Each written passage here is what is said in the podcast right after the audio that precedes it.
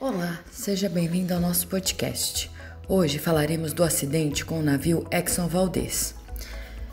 O acidente com esse navio provocou uma mudança na face ambiental da indústria de petróleo e nas políticas de prevenções de acidentes ambientais.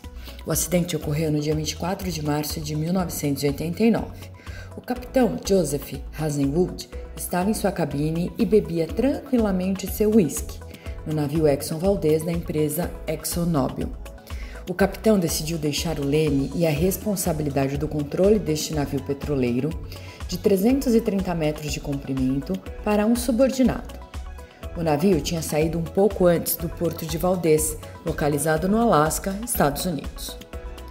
O navio estava em um ponto terminal do oleoduto de aproximadamente 1.200 km de extensão e atravessava o Estreito de Príncipe William, que é uma pequena faixa de mar ladeada por montanhas geladas e povoada por lontras, focas, aves marinhas e cardumes de salmão, arenque e linguado. O silêncio, que era a companhia do mar, deu lugar a um grande ruído e o navio foi sacudido por um abalo. Em pouco tempo, a paisagem tornou-se negra com o vazamento do petróleo. Mas vamos entender como o acidente ocorreu.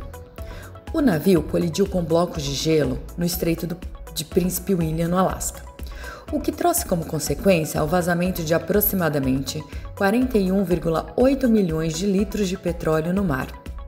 No dia 27 de março, ocorreu uma tempestade e o petróleo conseguiu atingir uma área de aproximadamente 28 mil quilômetros quadrados, o que provocou uma maior contaminação de milhares de peixes, lontras, ave-marinhas, populações de focas e outros animais.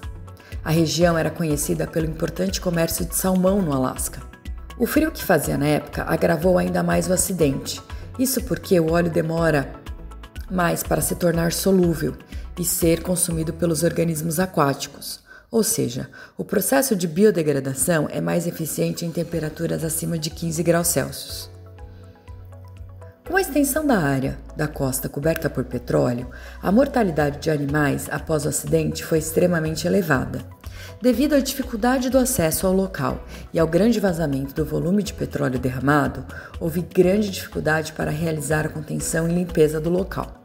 A provável causa do acidente pode ter sido falha humana, uma vez que o capitão do navio admitiu que estava alcoolizado no momento do acidente. A empresa responsável por ele demitiu o capitão e o mesmo foi processado. A empresa foi multada em mais de 5 bilhões de dólares devido aos danos causados ao meio ambiente, mas a empresa entrou na justiça com um pedido para recorrer da decisão. E qual foi o impacto do acidente? A empresa ExxonMobil realizou pesquisas na década de 90 e descobriu que a área do acidente estava em recuperação. Porém, 20 anos após o acidente, Dados científicos informaram que a recuperação da área atingida pelo petróleo estava distante de atingir o nível ideal. A região continuava contaminada com os resíduos de petróleo, que contêm componentes que são persistentes ao meio ambiente e provocam impactos a longo prazo.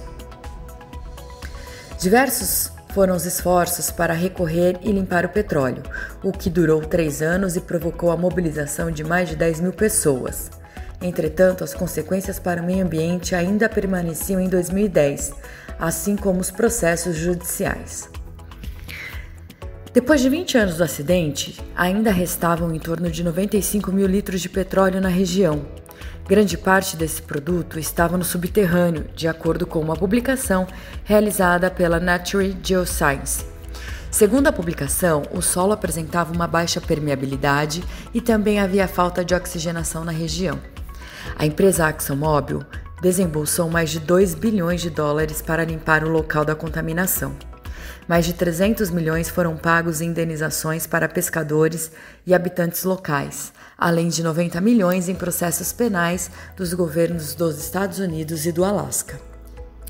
Em 2009, ocorreu uma ação civil que solicitava indenização de 5 bilhões de dólares para mais de 30 mil vítimas do vazamento. Porém, a corte americana julgou o valor solicitado abusivo e reduziu para 500 milhões de dólares. O acidente gerou alguns desdobramentos e lições, como, por exemplo, as empresas petroleiras tiveram que rever seus procedimentos para o transporte de petróleo, como a adoção de navio-tanques e procedimentos mais seguros. Além disso, os navios que transportavam petróleo e transitavam naquela região deveriam apresentar um casco duplo e ser escoltado por dois rebocadores. Em 1990, o Congresso americano aprovou o Oil Pollution Act, que obrigava as companhias petrolíferas a elaborar planos de prevenção de derrames e planos de emergências em caso de derramamentos e acidentes.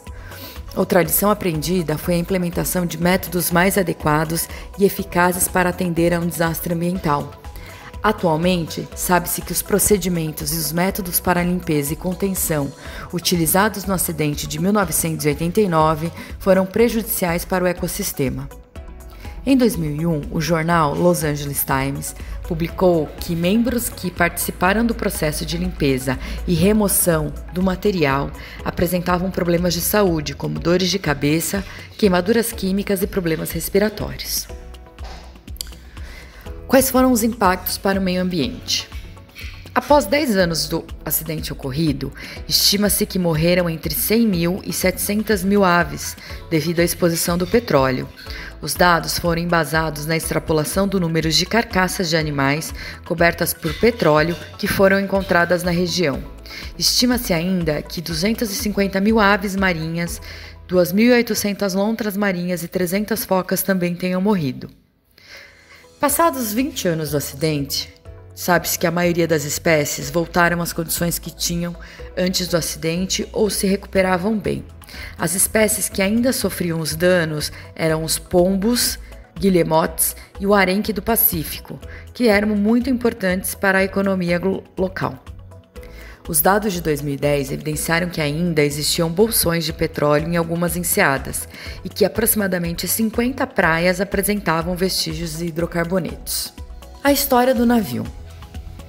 A empresa americana National Steel and Shipbuilding, em 1986, fabricou dois navios idênticos, porém com destinos completamente diferentes. Um deles era o USNS Mercy, que foi escolhido como um navio para ser da Cruz Vermelha e ajudar em missões humanitárias no mundo. O outro ficou conhecido como Exxon Valdez, que foi escolhido para transportar petróleo.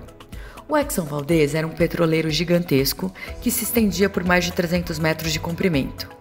Quatro meses depois de ter encalhado em Blythe Reef, no Alasca, o navio foi devolvido a uma doca seca em San Diego, na Califórnia. Desde 1986, quando foi lançado, o navio apresentou diversas atividades e com diversas mudanças de nomes depois do acidente ocorrido. O navio foi chamado de Sea River Mediterranean, Dongfang Ocean, Oriental Nice, de acordo com a revista Nature. Esse navio somente foi considerado sucata e teve suas atividades encerradas em 2012. Esperamos que tenham gostado e aguardamos você no próximo podcast. Até lá!